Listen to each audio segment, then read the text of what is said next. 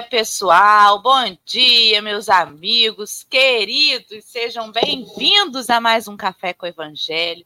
Nesta manhã do dia 23 de agosto de 2023. O tempo está passando para quem achava que agosto se arrastava. Tô achando até que tá bem ligeirinho, né? Ou sou eu que realmente já estou ficando mais velha e agora o tempo voa mesmo. Quero cumprimentar esse chat amado e querido a Alessandra, nossa queridíssima Lê, que abriu o chat hoje, né? Acho que nem dormiu. Estava às 4h26 da manhã deixando o seu bom dia. E YouTube não tirou. Que coisa boa, né? Quando o pessoal vai muito cedo, às vezes ele come lá o, o comentário, mas acho que ele já aprendeu. A gente reclamou tanto, tanto, tanto, que ele agora não apaga mais, não, né, Rejane? Bom dia, Rejane, querida que chegou um pouquinho depois da Lê e estava aí, ó, torcendo para o YouTube não apagar o comentário dela também. Bom dia para Dalvinha Santos, muito bom dia para Rosa Maria, para minha querida Vera Generoso, que você se sinta abraçada, Verinha, nesta manhã. Bom dia para Sônia Centeno, para minha querida Leime, lá do Sul Seja bem-vinda, Marlene. Consuelo Gomes. Não sei se Consuelo viu que Marcelo ontem no café estava usando seu copo azul, Consuelo. Não sei se você reparou, depois você volta no programa lá de ontem, né? E essa daqui, não sei se vocês conhecem, que já deixou aí o seu comentário aí também no chat. Vou fazer uma pausa no comentário dela, que se duplicou e teve aqui, veio para a tela, né? Para que os amigos que estão ouvindo o café mas que não estão vendo a telinha, possam se sentir também acolhidos aí, pertencentes, né? Nós estamos nessa tela retangular do YouTube. O layout do estudo que nós estamos fazendo, que é o Atos dos Apóstolos, ele tem um fundo de tela diferente do anterior. Ele é um fundo de tela com uma parede de tijolinhos pintados à esquerda de rosa, à direita de branco, com alguns grãos de café né, espalhados no canto inferior esquerdo e no canto superior direito. No canto superior esquerdo tem uma tarja rosa com letras pretas, escrito Café com Evangelho. Eu estou é, abaixo dessa tarja, agora nós estamos no momento só com dois retângulos dentro da tela principal. Eu estou no primeiro aqui no, no, no retângulo esquerdo. Eu sou a Dora, sou uma mulher branca, de cabelo liso, ele está castanho com mechas loiras, passando já do ombro. É, estou usando uma camiseta numa cor laranja. O fundo da minha tela é uma cadeira gamer preta. E para trás nós temos à esquerda uma parede cinza com um armário né, de, de bancada. É, e à direita uma parede branca com um, uma bancada branca. Acabei de ver que eu esqueci de tirar uma vassoura verde pendurada e um violão também penduradinho na parede ali aparecendo pela metade. Ao meu lado está a nossa convidada de hoje, a Gláucia Santana. A Gláucia é uma moça branca, ela tem os cabelos lisos, castanhos, passando um pouquinho da altura do ombro, ele está partido assim para o lado, né, para a esquerda da tela. Ela usa um óculos de grau, de armação levemente é, redonda, mas com as pontas um pouquinho mais é, quadradinhas. Ela usa uma blusa, uma camisa numa cor azul. E o fundo da tela da Glaucia é uma parede de cor clara com uma estante na vertical ali, bem atrás dela, com alguns objetos é, pendura, é, colocadinhos ali dispostos na estante, nas duas primeiras prateleiras, e abaixo livros empilhadinhos na vertical tá? E no canto inferior da tela, do lado direito, a gente tem um desenho de Jesus da cintura para cima, sorrindo para a tela. E à frente dele está uma grande xícara de café branca. E um banner corre, né? Abaixo ali na tela, convidando os amigos para curtir, compartilhar e se inscrever nos canais para divulgar a doutrina espírita. Muito bom dia a todos os amigos que já estão com a gente aí. O Henrique já já está chegando. Nós estamos nos procedimentos aí de, de criança indo para a escola, e daqui a pouquinho ele entra, né? Então eu quero que Gláucia, por favor, diretamente da turma do Fundão, se apresente aí para o pessoal que não te conhece, que não te reconheceu. É a Gláucia do Fundão? É ela mesmo. Conta aí para gente, Gláucia. Bom dia, pessoal. Em especial, com todo carinho, com, todo, com toda licença, um bom dia muito especial pessoal do Fundão, que me acolheu aí nos últimos meses e eu estou gostando muito de participar com vocês nas, nas orações das 18 horas, né? Eu acho bastante importante. E queria agradecer muito a oportunidade de estar aqui, a convite de vocês, para divulgar o Evangelho, para divulgar a doutrina espírita, que faz parte da minha vida desde os quatro anos. Que a minha mãe me não, não, não nasci num lar espírita, mas a minha mãe me criou num lar espírita, graças a Deus, porque me ajudou muito no, na época da, da adolescência, para concretizar a minha profissão hoje. Então, eu, eu preciso agradecer muito a minha mãe, que teve esse desprendimento, né, essa generosidade de me, é, me levar com ela na doutrina, que me ajudou muito. Então, é um prazer enorme e muito obrigada pelo convite. Muito bem. Aí, Glaucia também é gateira e os gatos gostam de uma tela, gente. Quem tem gato sabe que a gente não pode fazer uma ligação de vídeo que o gato surge do nada para se enfiar dentro da tela, ó, vai derrubar a câmera, mas a gente entende, Glaucia. Tamo, junto. O meu tá em cima do teclado aqui. Vamos lá. Então a gente está aí com o texto já no chat para os amigos que desejam, né? Onde está o texto? Eu quero ler também, quero estudar. Tá aí ele foi tirado do livro Fonte Viva, no capítulo 149, intitula-se No Culto à Prece, e faz menção à passagem de Atos, no capítulo 4, versículo 31. E é sobre ele que nós vamos conversar nesta manhã. Então, eu vou fazer a prece inicial para a gente começar aí é, a conversa, né, o bate-papo de hoje.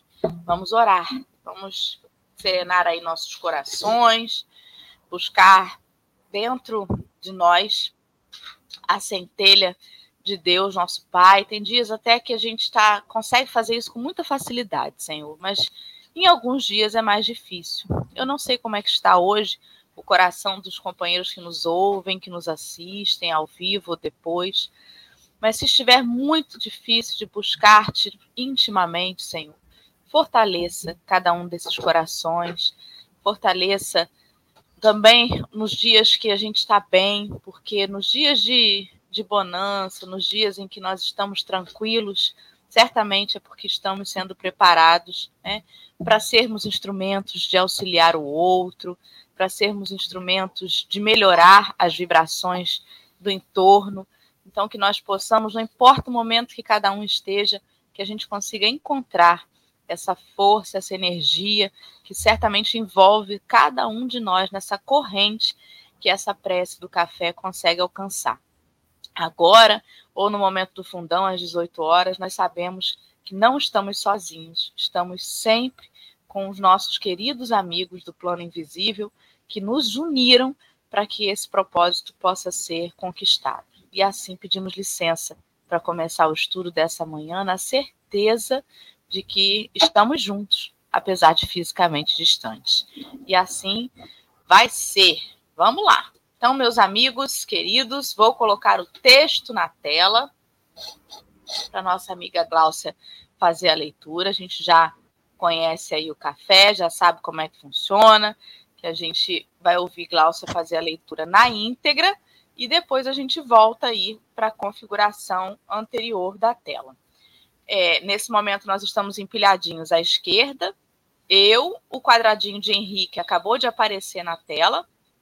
Pra, só para completar nossa audiodescrição, Henrique está na tela abaixo de mim. Ele é um homem moreno, de cabelos castanhos. Ele está solto, né? Batendo ali um pouquinho abaixo da orelha. Ele usa barba e bigodes espessos, escuros. Está com uma camisa amarela e o fundo da tela dele é uma parede cinza com o teto e as laterais na cor branca. A Glaucia está no quadradinho logo abaixo, estamos os três empilhados e o texto aparece na, num fundo rosa, é, na maior parte da tela, com letras pretas. Glaucia, querida, pode fazer a leitura e eu vou ajustando aqui a velocidade de acordo com você, tá? Ok. Tá bem. No culto à prece. E tendo eles orado, tremeu o lugar onde estavam reunidos e todos ficaram cheios do Espírito Santo. Atos, capítulo 4, versículo 31. Todos lançamos em torno de nós forças criativas ou destrutivas, agradáveis ou desagradáveis, ao círculo pessoal em que nos movimentamos. A árvore alcança-nos com a matéria sutil das próprias emanações. A aranha respira no centro das próprias teias. A abelha pode viajar intensivamente, mas não descansa a não ser nos compartimentos da própria colmeia. Assim também, o homem vive no seio das, das criações mentais a que dá origem. Nossos pensamentos são paredes em que nos enclausuramos ou asas com a qual progredimos na acesse. Como pensas, viverás. Nossa vida íntima, nosso lugar. A fim de que não perturbemos as leis do universo, a natureza somente nos concede as bênçãos da vida, de conformidade com as nossas concepções. Recolhe-te e enxergarás o limite de tudo o que te cerca. Expande-te e encontrarás o infinito que tudo o que existe, para que nos elevemos com todos os elementos de nossa órbita, não conhecemos outro recurso além da oração, que pede luz, amor e verdade. A prece, traduzindo a aspiração ardente de súbita espiritual, através do conhecimento e da virtude, é a força que ilumina o ideal e santifica o trabalho. Narram os atos que, havendo os apóstolos orado, tremeu o lugar em que se encontravam e ficaram cheios do Espírito Santo. Iluminou-se-lhes o anseio de, de fraternidade. Engrandeceram-se-lhes as mentes consagradas em propósitos superiores e a energia santificadora felicitou-lhes o espírito. Não ouvides, pois, que o culto à prece é marcha decisiva. A oração renova-te-á para a obra do Senhor, dia a dia, sem que tu mesmo possas perceber. Emmanuel. Muito bem, muito obrigada, Gláucia. Bom dia, Henrique Neves. Bom dia, desculpa o atraso, perdão, Gláucia, perdão todo mundo. Mas estamos aí, vai ser um ótimo café. Cheguei no momento da prece, então vamos lá, ansiosos pelo café de hoje. Fique à vontade. Particularmente, eu gostei bastante desse texto, porque, primeiro, ele fala do culto à prece, então, ele começa falando das orações que a gente faz. E geralmente a gente tira um tempinho do nosso dia para fazer, como a gente faz lá no fundão às 18 horas. Mas no texto ele deixa muito claro que a prece ela emana do nosso pensamento. E aí eu venho a seguinte questão: como estão os nossos pensamentos durante o dia? A gente consegue controlá-los? A gente consegue mantê-los em harmonia, em paz e equilíbrio? O texto também fala que a gente só consegue aquilo com que a gente emana, que aquilo, a gente só consegue aquilo que a gente constrói através do que a gente emana do pensamento. Pensamento é energia. Todos, todas as áreas do conhecimento que estudam além da doutrina espírita, eles trazem essa definição. O que me fez lembrar de uma passagem do Chico Xavier. Quando o Chico morava lá e trabalhava em Minas e trabalhava na fazenda Modelo, ainda jovem, ele ia a pé para o trabalho. Quando ele passava numa rua, uma senhora sempre o esperava à porta e dizia a ele: Bom dia, Chico, vá com Deus. E uma dessas vezes na qual ele olha para trás para agradecer, ele vê as ondas magnéticas do pensamento dessa senhora ao encontro dele. Então eu penso eu a importância do nosso pensamento, que, em primeiro lugar, atinge a nós, porque ele é criado pela nossa mente, e posteriormente atinge o próximo a quem a gente direciona o pensamento. Com a pandemia, ficou muito evidente a questão da importância da saúde mental. Então, é imprescindível e essencial a gente pensar que a nossa saúde física e mental depende do que a gente pensa. E o, e o pensamento ele traz dois distúrbios tão presentes na vida nossa hoje em dia, que é a depressão e a transtorno de ansiedade. Um é excesso de pensamento no futuro e o outro é excesso de pensamento no passado. Então eu fiquei pensando, é assim, analisando o texto, o quão importante é a questão do pensamento e que ele não deve estar presente somente no momento da prece. Do, da mesma forma que Jesus ensinou, orai e vigiai, não é vigiai só as nossas ações, mas vigiai também os nossos pensamentos.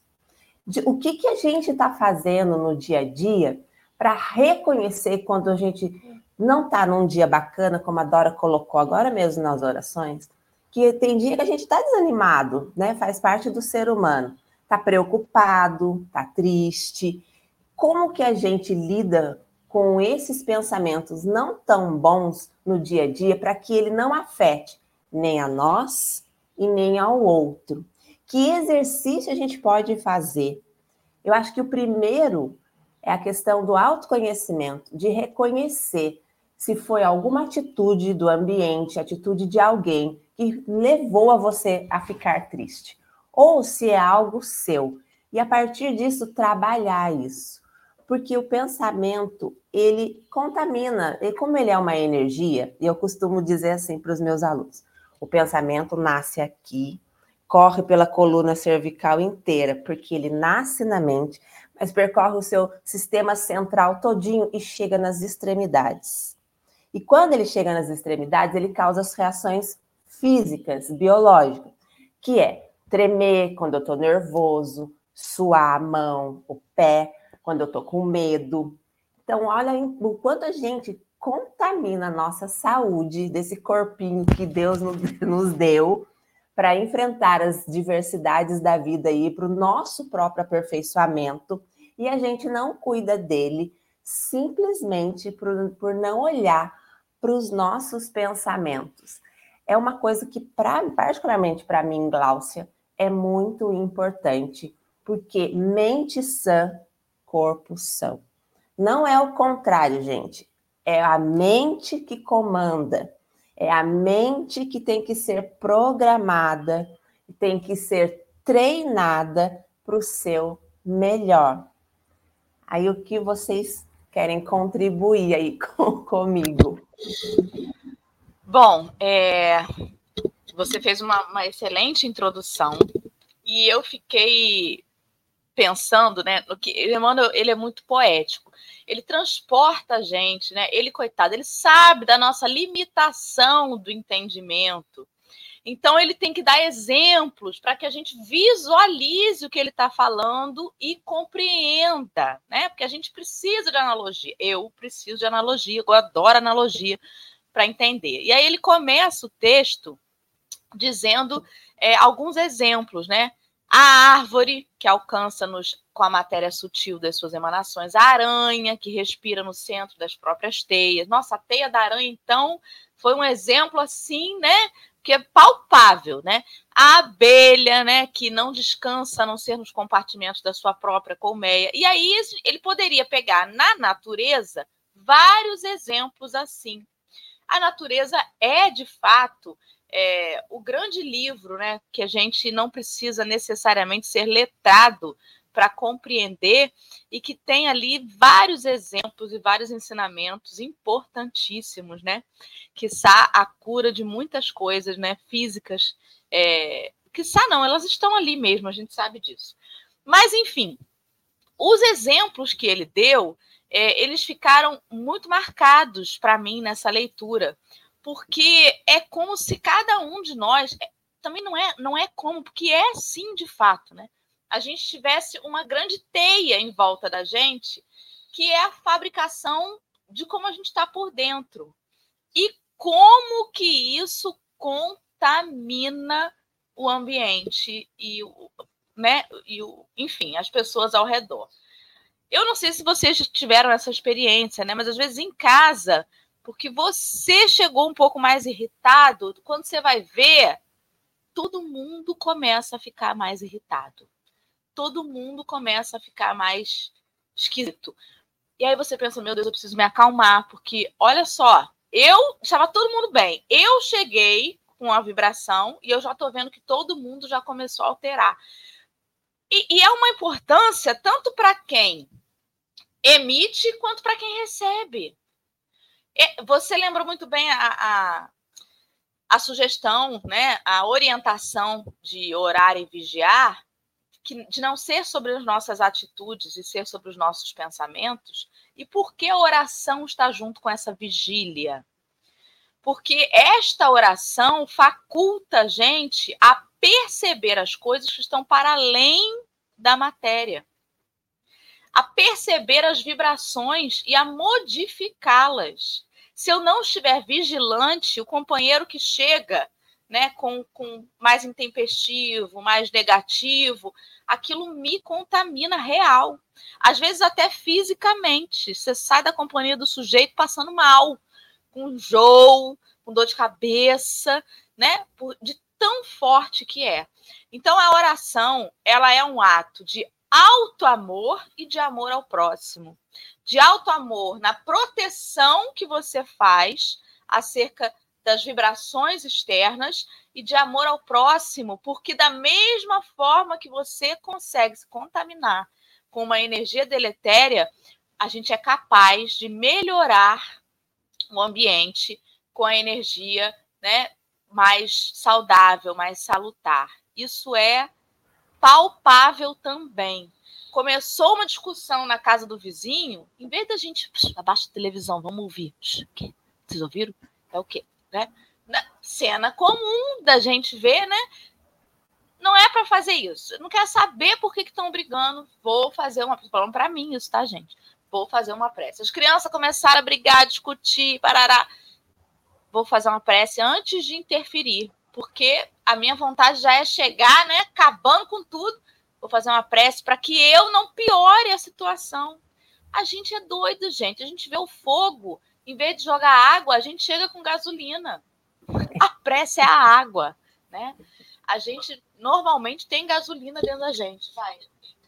É, é porque, Dora, a gente. duas considerações me pegam muito, né? Sobre o negócio de, de, da, do momento em que a gente faz a peça, é que a gente, eu pelo menos eu fui, pego a experiência de que a gente fecha os olhos, eleva os nossos pensamentos, se conecta a essa espiritualidade maior. Mas no momento em que eu não estou conectado a essa espiritualidade maior? E no momento em que eu não posso fechar os olhos, que eu estou no meio do trânsito, ali, alterado, com alguém buzinando, e a minha vontade é buzinar de volta, é abrir o vidro e xingar, e só uma prece vai fazer eu pare isso. Como que eu paro, me conecto a isso? E aí me vem o segundo pensamento, que é acrescentar tudo isso a a responsabilidade. No sentido de, olha, você tinha a oportunidade de não, não entrar na sintonia. Você entrou porque você escolheu.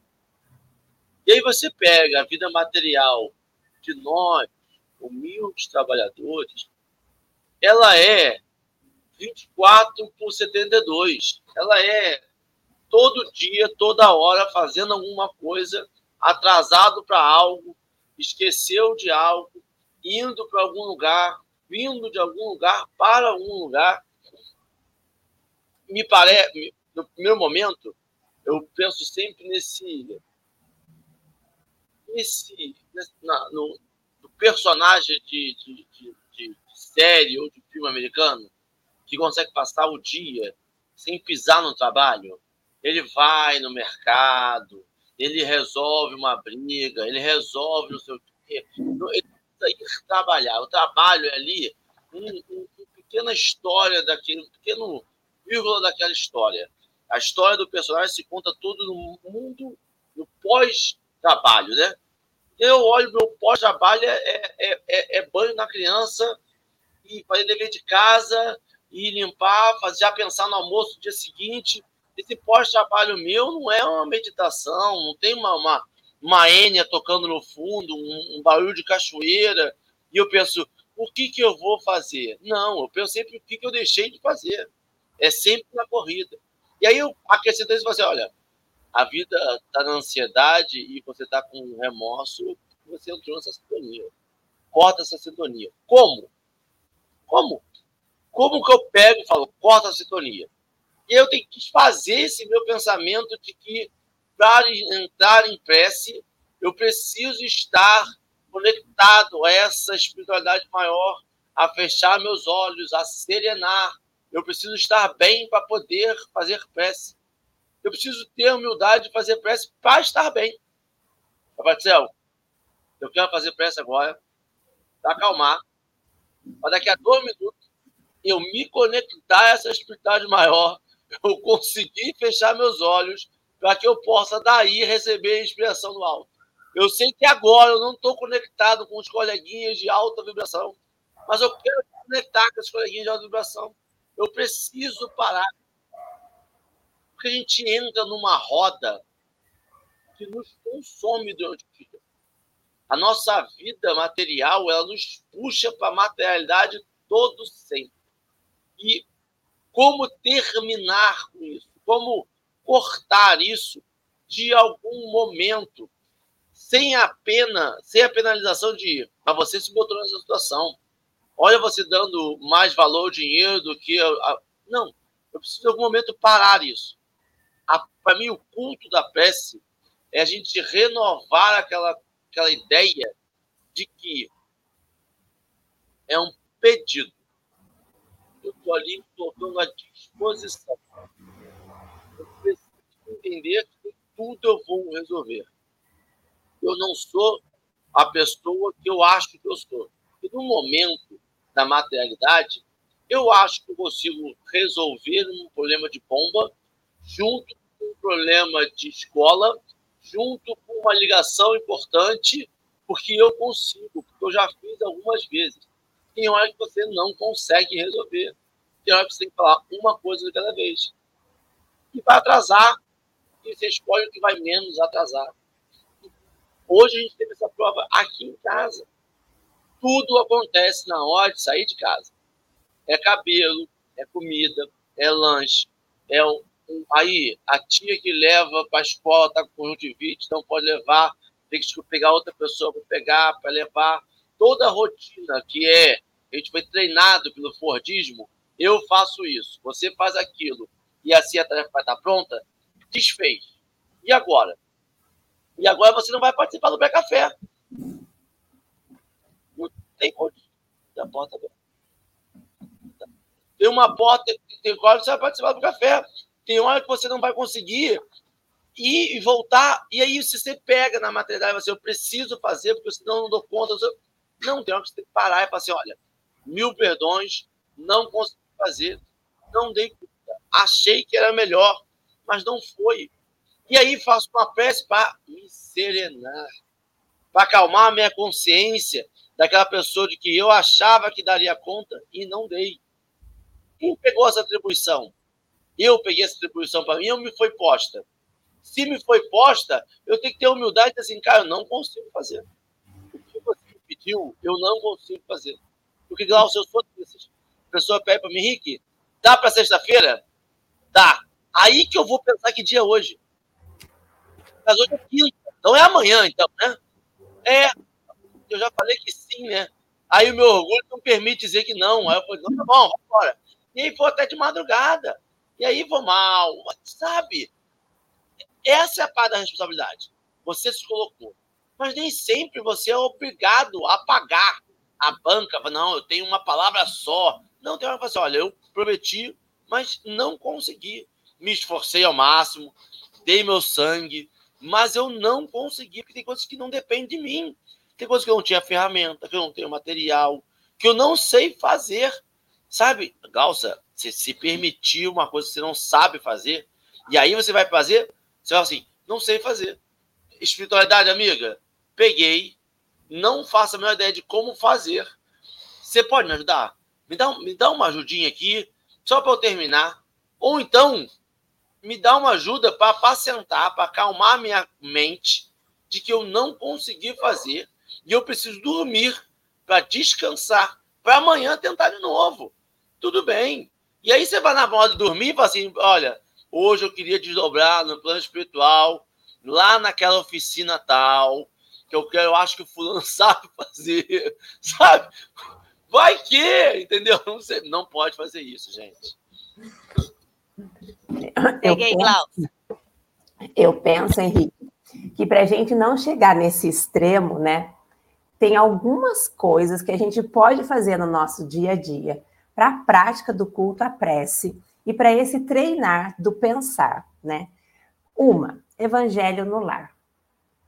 O quanto o evangelho no lar blinda a nossa casa, o nosso ninho que nos acolhe, que nos protege em boas energias. E aí não é só o evangelho, ouvir uma música edificante, né? A gente fala na PNL que quando você acorda desse jeito, ah, não estou bem, tal, ouça uma música, uma música edificante, que a energia da música vai vai serenar, vai acalmar, para você mudar essa o seu estado mental e começar seu dia. Outro exercício que a gente pode fazer, gratidão. Inclua no seu dia aí um momento de agradecer pelas coisas do dia. Tem um psiquiatra americano, Stutz, que ele fala sobre o fluxo da gratidão, que é escolher quatro coisinhas durante o seu dia para você agradecer. E quanto mais simples ela for, melhor. Eu faço aqui em casa o potinho da gratidão, um pote de vidro que eu vou colocando papelzinho lá dentro. Pai, gratidão por tal coisa, pai, gratidão por tal coisa. De coisas que acontecem no meu dia a dia. E é sempre no horário das seis horas.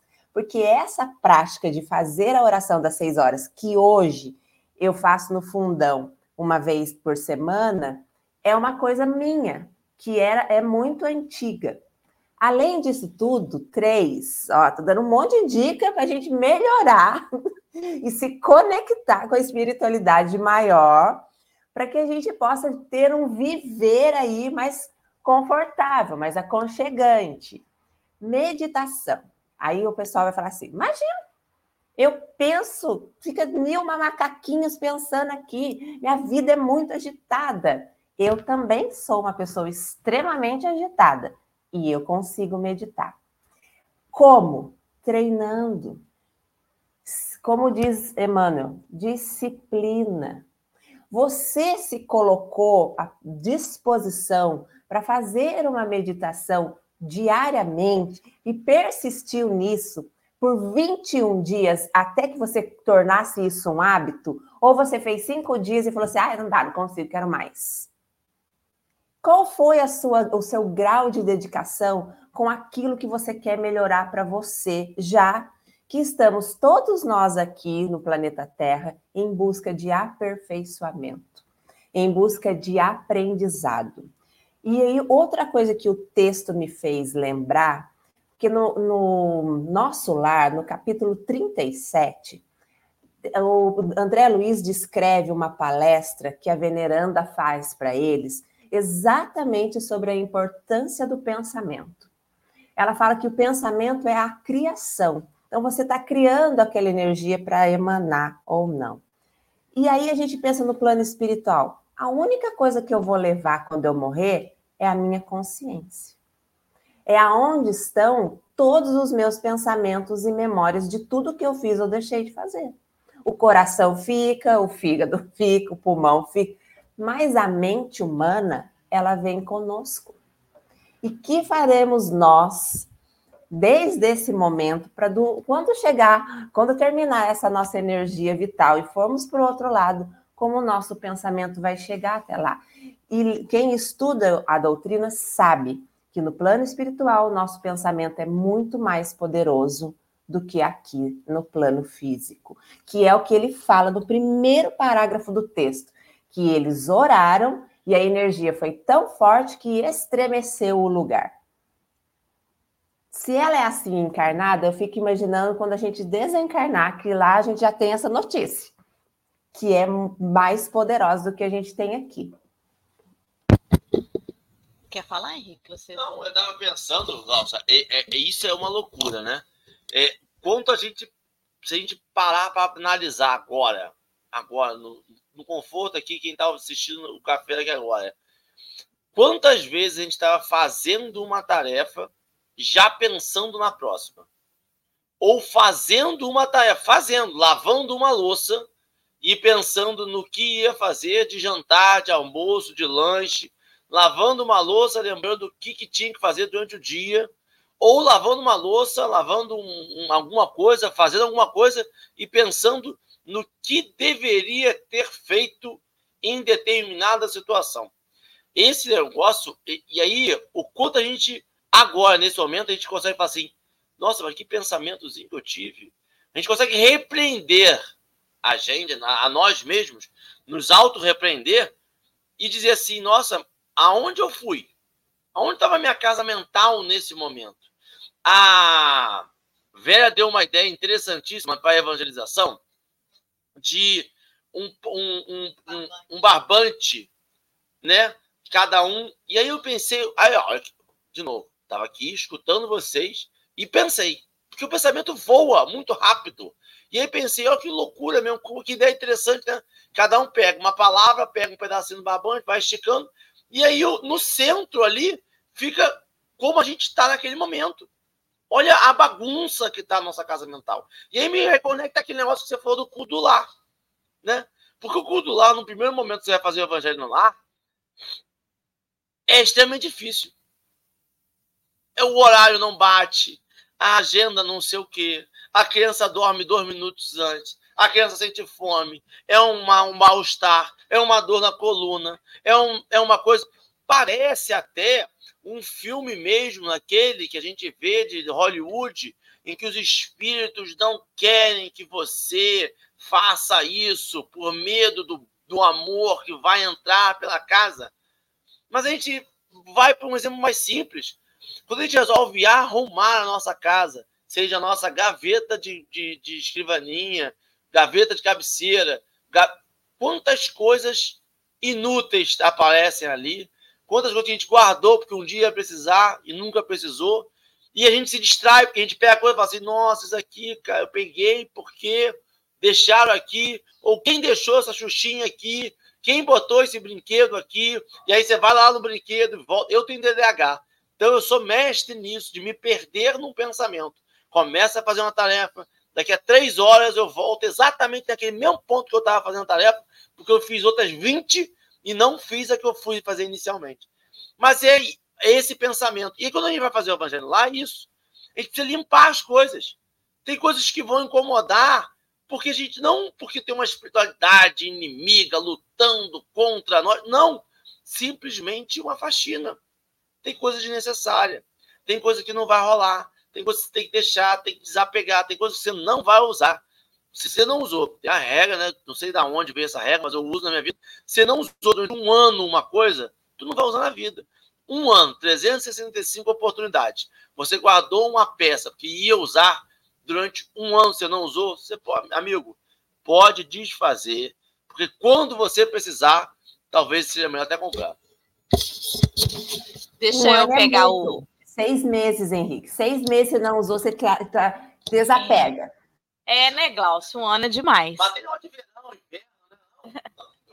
Você tá pensando só nas roupas? Não, tem que pensar em todos os detalhes, né? Até nas coisas que a gente guarda na cristaleira para usar no Natal. Passa o Natal, a gente não usa.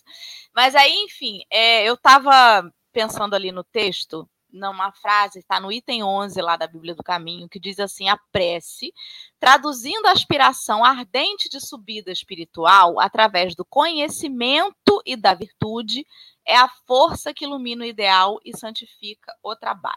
É só uma frase, mas é uma frase com muita informação.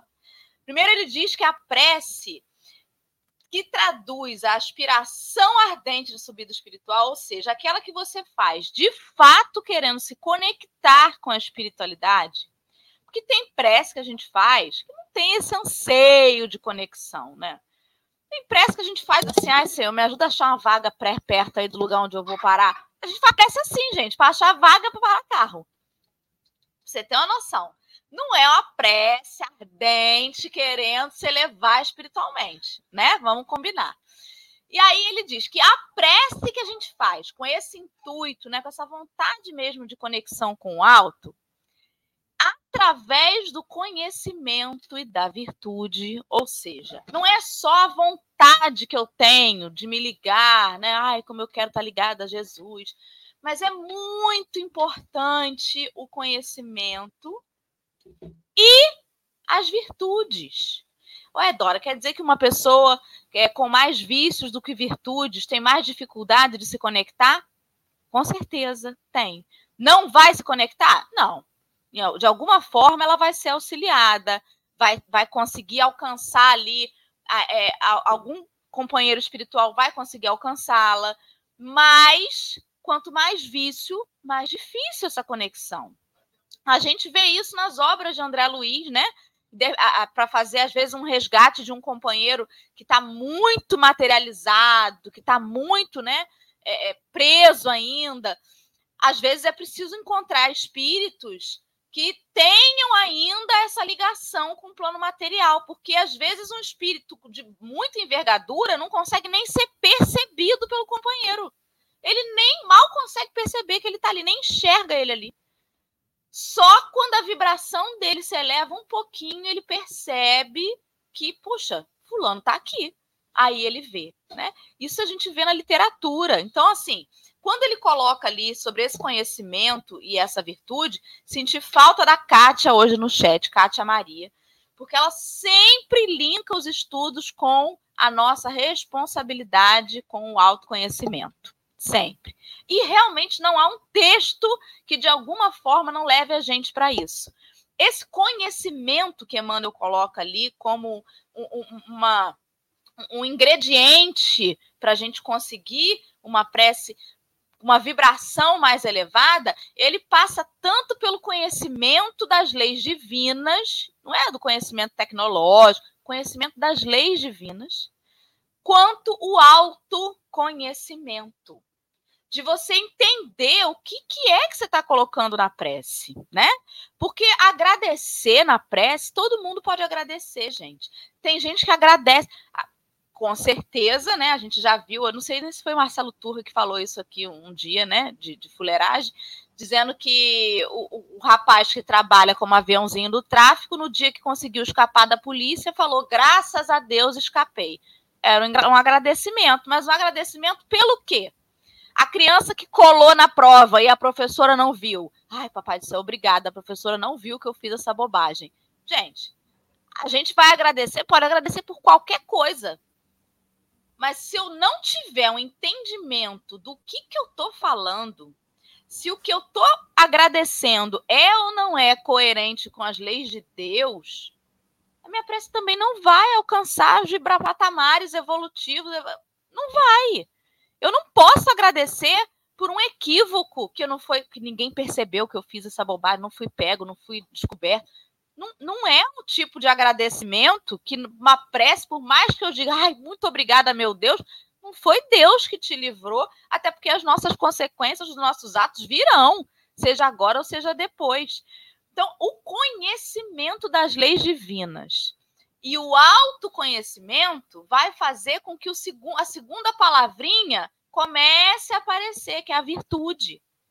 As nossas virtudes vão surgindo conforme a gente vai entendendo que as nossas atitudes e os nossos pensamentos estão mais afastados ou mais próximos das leis de Deus.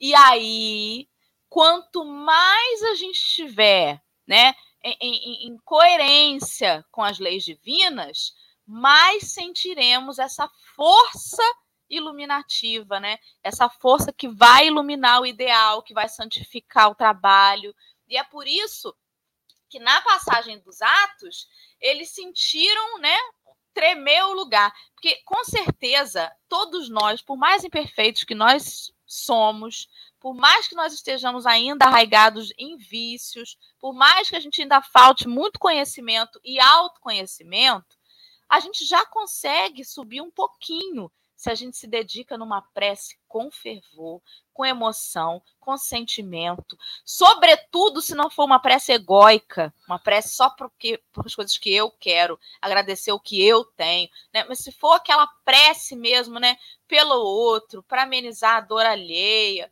para que, nossa, aquela prece mesmo, a gente sente tremer mesmo, gente. Talvez não o chão de terra em que a gente pisa, mas treme a voz, embarga. A gente não consegue completar. Tem prece que, que vem tão de dentro, tão de dentro, que a gente não consegue terminar em palavras, porque treme de fato, treme alguma coisa dentro da gente. Porque nós estamos ali conseguindo caminhar com essa aspiração ardente de subida espiritual que Emmanuel falou. Então, todo mundo pode fazer prece, todo mundo pode fazer prece. Mas quando a gente começa a fazer o trabalho real, né, de, de, de entendimento, de modificação de postura, de pensamento, de atitude, as nossas preces, com certeza, elas vão alcançando né, patamares um pouquinho melhores. Eu já falei demais. Glaucio, eu quero te ouvir. A convidada é você. É muito interessante isso que você está trazendo, né? A questão da prece. É o que a gente faz no fundão, de dedicar dois minutos, gente, que não passa disso, de orar por alguém, oferecendo o que a gente tem de mais genuíno em nós para o outro e realmente pensando quando, toda vez que eu faço o evangelho no lar, eu penso assim: no dia de hoje, quantas pessoas se encontram é, aflitas pelos diversos problemas da vida terrena? Por falta de emprego, por preocupações com o filho. E aí eu fico pensando assim: que Deus consiga tocá-la de alguma forma.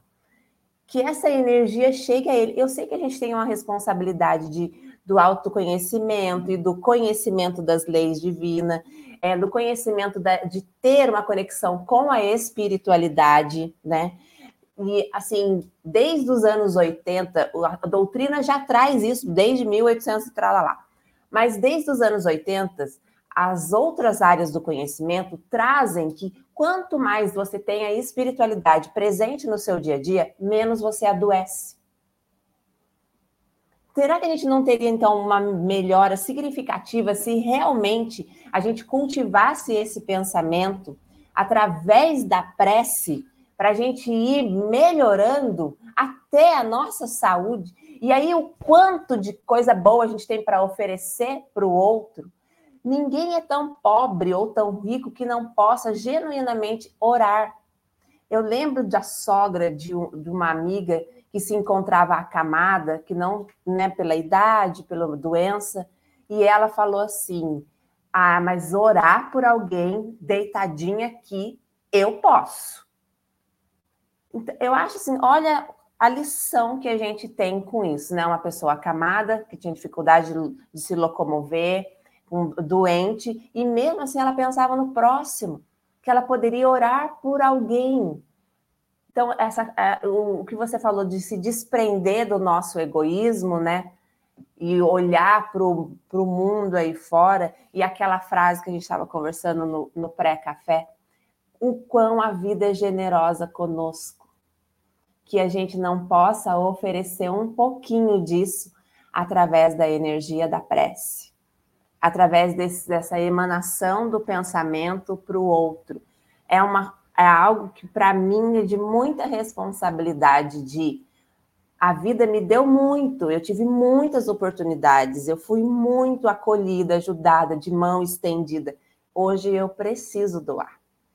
Hoje eu preciso fazer alguma coisa para não voltar para lá devendo mais do que eu já vim devendo, para amortizar o que eu trago comigo, né, de outras vidas. Se eu olho para minha vida hoje e falo, nossa, mas eu consegui isso, eu consegui isso. E não, não é de materialidade, não, de matéria, de dinheiro, gente. De conseguir coisas assim, de me autoconhecer, de ter oportunidade de ter a doutrina na minha vida, de ter, cultivar aceitação e agradecimento, que a doutrina traz isso para gente.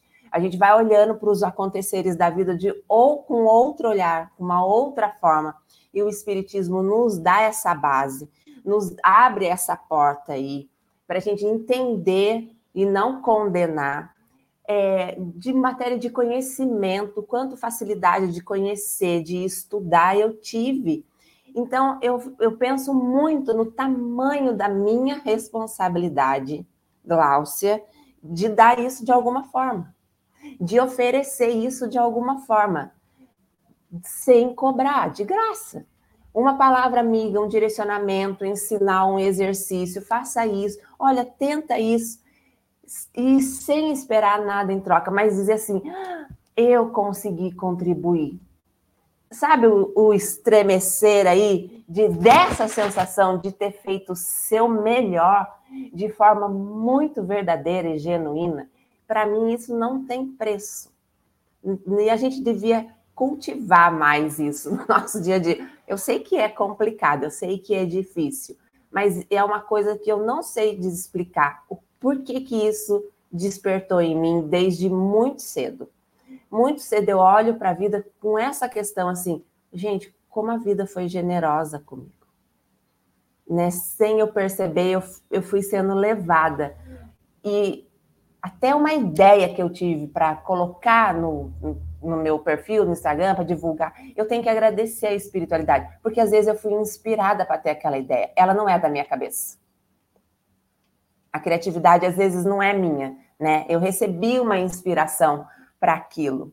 Então a gente tem, eu acho que a gente tem que pensar por esse lado, né? Talvez o, o texto nos convide a isso, de forma né, a olhar para a natureza, olha tudo que você tem na natureza e o, o que você pode extrair dela para doar e doar de forma né, que não vai te comprometer em nada, penso eu.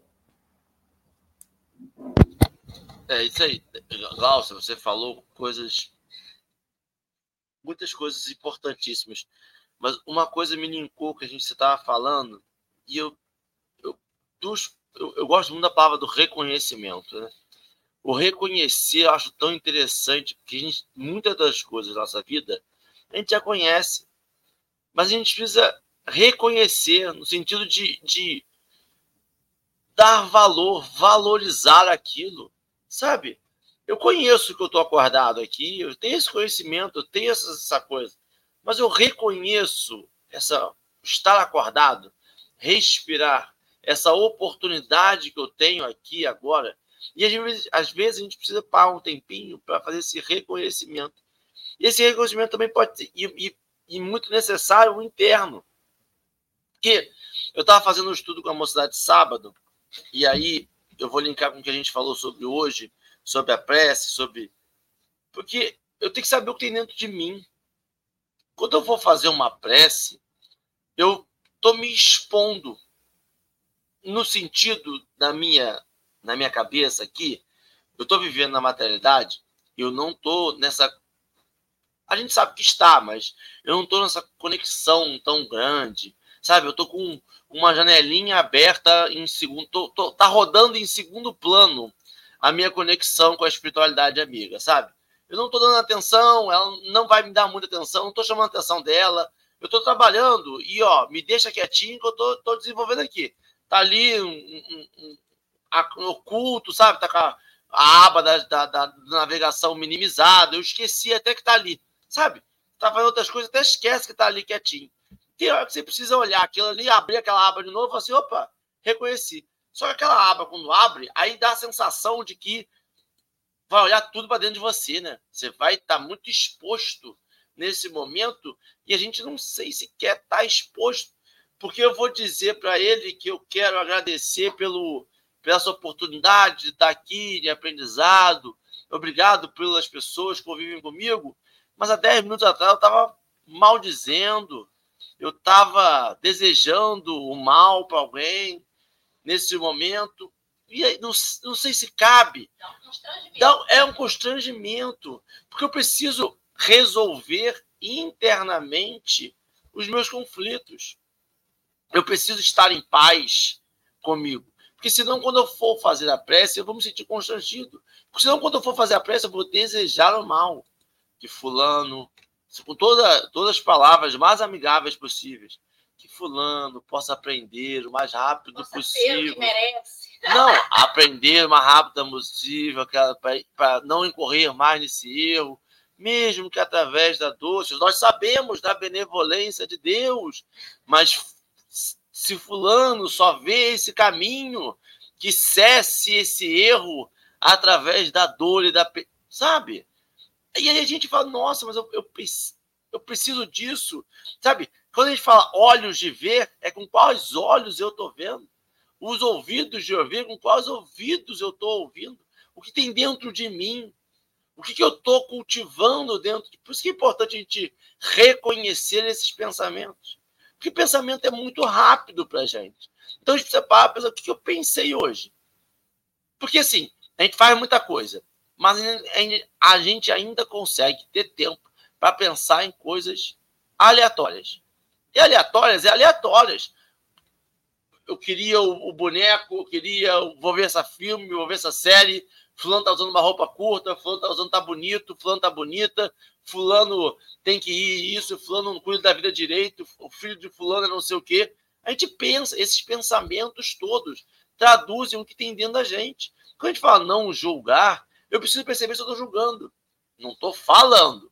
Não estou preferindo o julgamento. Mas eu estou julgando dentro de mim. Eu estou fazendo aquilo ali, criar uma morada dentro de mim, para que quando eu for responder de forma rápida, no instinto, eu vou, vou responder como? Pensando em prece para responder? Não. Eu vou responder da forma que eu estou acostumada, da forma que eu treinei para isso. E se eu treinar diariamente esse mal dizer, esse pensamento de, de vibração baixa, eu vou fazer isso. Por isso que você falou da música, como muda? Cara, a música é um negócio que faça um exercício. Se botar uma vibração, a vibração mesmo, você percebe que vai todo mundo alinhar aquilo ali. Vai alinhar, sabe? A gente acha que é só um negócio esotérico, de que não, mas é viagem. Não, não, funciona. As vibrações tendem a se equacionar, né? Elas tendem a ficar consoantes assim. Isso. É, é muito bom. Nossa, muito obrigado pelo café de hoje. Você é até com fone de ouvido escutando música pela rua. Não é à toa que desde que a gente se conhece por gente, há muitos e muitos anos, tem-se o hábito de cantar para dormir, né? Que a criança acalmar né? É, os homens, né, que iam para as mineradas. É verdade, né? Os sete anões cantavam para ir para é mar, porque sincroniza. É, exatamente. É verdade. Eu lembrei de todos os filmes da Disney Pixar agora. Mas vamos lá. É, as minhas considerações finais, antes de eu devolver a palavra para a Gláucia, não vão ser minhas, vão ser de Sheila Dutra. Sheila colocou no chat assim: a oração dentro da alma comprometida em lutas na sombra assemelha essa lâmpada que se acende numa casa desarranjada. E aí ela continua. A presença da luz não altera a situação do ambiente desajustado e nem remove os detritos acumulados no recinto doméstico. Entretanto, mostra sem alarde o serviço que se deve fazer. Esse, esse trechinho está no no, na, na, no, eita, no texto de Emmanuel acerca do Evangelho de Mateus, chamado Em Louvor da Prece. E a gente já fez esse estudo aqui no café, né? Mas foi uma ótima recordação, Sheila. Excelente, mas excelente mesmo. Muito obrigada. Obrigada aos amigos que estiveram com a gente no chat. Gláucia, querida, suas últimas palavras para esta manhã. E a prece, por favor, querida. Não, eu quero só agradecer pela oportunidade, né? É, a, gente, a, a, gente primeiro aceita, depois, quando vai chegando perto, a gente vai ficando desesperado. O que, que eu vou falar, o que, que eu vou dizer, né? Quando eu li o, o texto, eu achei que seria muito fácil falar, por causa da minha profissão, trabalhar com o pensamento, estudar sobre isso, estudar neurociência, saber como ele se forma dentro do cérebro, né? E aí alguém veio assim, olha, querida, é uma, não é palestra, você não está na sala de aula, tá? E é a luz da doutrina espírita, porque a gente, por causa de ter o conhecimento, a gente explode, né? E depois alguém tem que puxar a nossa orelha e falar, amor, não é bem isso que você está pensando. Então foram, durante esse tempo que eu estava esperando, foram altos e baixos, no, pensar no que falar, porque conhecimento a gente tem, mas será que a gente usa? De forma devida, né? Como a gente deve mesmo. Isso que o Henrique falou, né? Que a gente faz uma coisa pensando na outra. Quem tem o pensamento acelerado tem mania de fazer lista. E aí chega no final da semana, não risca nada da lista, porque não conseguiu fazer, porque se atropelou e se perdeu. Então, como que é essa vida moderna nossa, né? O quanto a gente tem que ser aí vigilante, ter autoconhecimento para vivenciar melhor os nossos dias, o nosso dia a dia aí, né? Mais, mais é, fé, confiança, esperança. Não é fácil, mas eu digo assim: é possível se você treinar. Porque é um treino mesmo, gente. Infelizmente, é um treino. É insistir no evangelho no lar nos primeiros dias não deu certo, mas insista. Persista até aquilo se apaziguar e quando você vê, quando chegar o dia, vai estar tudo bonitinho para você fazer. Eu faço sozinha todos os domingos e agora, depois que eu ouço vocês, eu faço o meu evangelho no lar. Então, assim, já aconteceu, assim, de ter, é, acontecer algum empecilho, e aí, sabe o que, que eu fazia? Ou eu comecei a acordar mais cedo, ou fazer depois, mas não deixar de fazer. Não deixar de ter aquele momento de aprendizado. Eu acho muito importante. Então, eu queria agradecer muitíssimo, obrigada. Parabéns pelo, pelo projeto de vocês. Acho encantador essa coisa de ter 365 dias por ano, acordar cedo e estar disponível aqui para divulgar a doutrina, para estudar, para aprender. Então, que Deus ilumine sempre vocês e muito obrigada pelo convite e pela oportunidade. Nós que agradecemos, Gláucia, e todos os amigos aí do chat. Já fica aí um incentivo, né? Gláucia estava no fundão, e aí eu falei assim: gente, preciso de alguém. E aí, ó, sem pensar duas vezes, né? Por livre, espontânea vontade, Gláucia, epa! E que você possa vir outras vezes, viu, minha amiga? Muito obrigada, foi uma alegria te conhecer. E fica aí, né, o exemplo para o pessoal do fundão se animar para vir também para a telinha, né? É Pode mesmo. fazer para nós o encerramento, querida, por favor. Que a paz de Jesus permeie nossas vidas hoje e sempre. Mestre Jesus, ensina-nos a orar sem esquecer o trabalho, a dar sem olhar a quem, a servir sem perguntar. Até quando? A sofrer sem magoar, seja a quem for a progredir sem perder a simplicidade, a semear o bem sem pensar nos resultados, a desculpar sem condições, a marchar para frente sem contar os obstáculos, a ver sem malícia, a escutar sem corromper os assuntos, a falar sem ferir, a compreender o próximo sem exigir entendimento a respeitar os semelhantes sem reclamar as condições. Que a paz, a luz e o melhor de nós esteja sempre em execução do próximo, sem cobrar taxa de reconhecimento.